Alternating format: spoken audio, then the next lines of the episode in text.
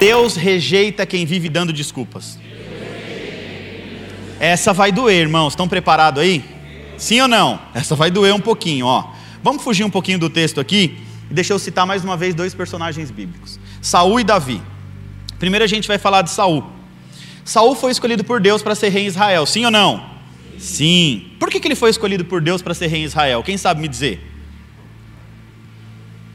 Porque ele era humilde. Ele começou a vida dele fazendo tudo certinho, era humilde. Olha o que a palavra de Deus diz, ó. 1 Samuel capítulo 9, versículo 21. Quando Samuel comunicou, o profeta Samuel foi comunicar a Saul que ele foi escolhido por Deus para ser o rei de Israel, ele respondeu o seguinte: olha o que Saul respondeu: Porventura não sou eu um benjamita, o menor das tribos de Israel, e a minha família é a menor de todas as famílias da tribo de Benjamim, porque Deus me escolheu. Olha o nível da humildade do irmão. Ele começa bem, obediente, humilde, mas aí chega um momento que ele deixa o ego dele sobressair ele faz o que não devia.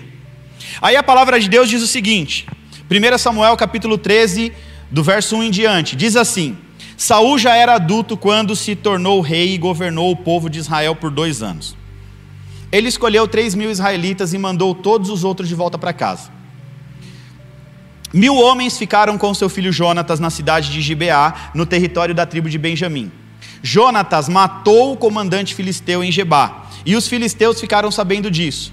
Aí Saul mandou mensageiros para tocarem corneta por todo o país, chamando os hebreus para a guerra.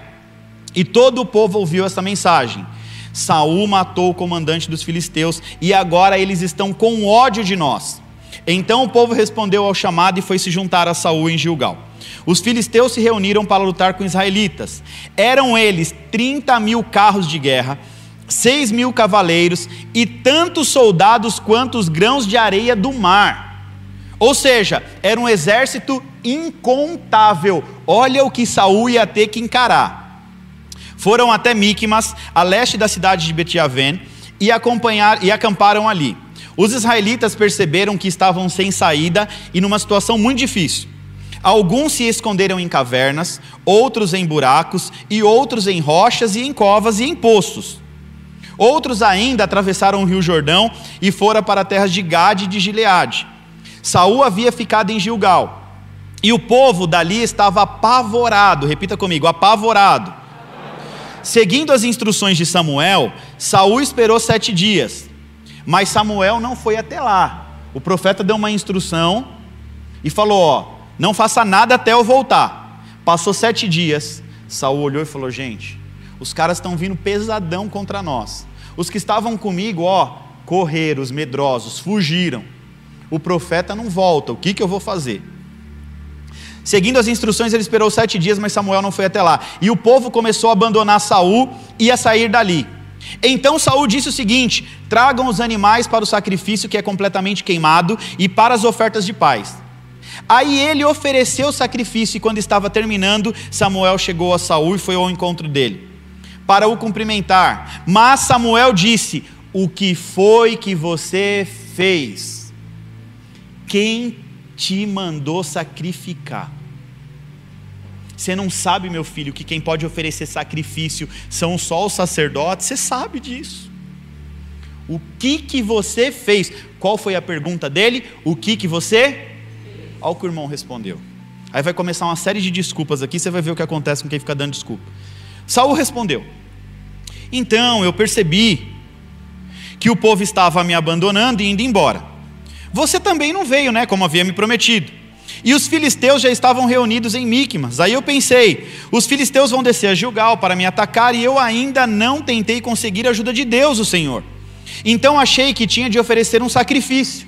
Então achei eu achei. E aí o profeta olhou para ele e falou assim: Sabe o que você fez? Uma loucura. Samuel disse assim: Você foi louco, você fez uma loucura, não era para ter feito. Você não obedeceu a ordem do Senhor nosso Deus. Se tivesse obedecido, Ele teria deixado que você e os seus descendentes governassem Israel para sempre. Tu seria o primeiro rei e a sua linhagem estaria governando até os dias de hoje. Mas agora você não, repete comigo, não, não. continuará mais a governar. Você desobedeceu ao Senhor e por isso ele vai encontrar um homem do tipo que ele quer e fará rei sobre esse povo. Pelo fato dele ter feito aquilo que não era para fazer, ele foi rejeitado por Deus. E olha só, Saul fez duas coisas erradas. A primeira coisa, ele fez o que não era para ele fazer. Tem gente fazendo o que não é para fazer. Deus não está mandando você fazer e você está fazendo o que não é para fazer. Primeiro, porque ele não tinha autoridade para oferecer sacrifício. Ele não era um sacerdote. Ele era o rei, mas não era sacerdote.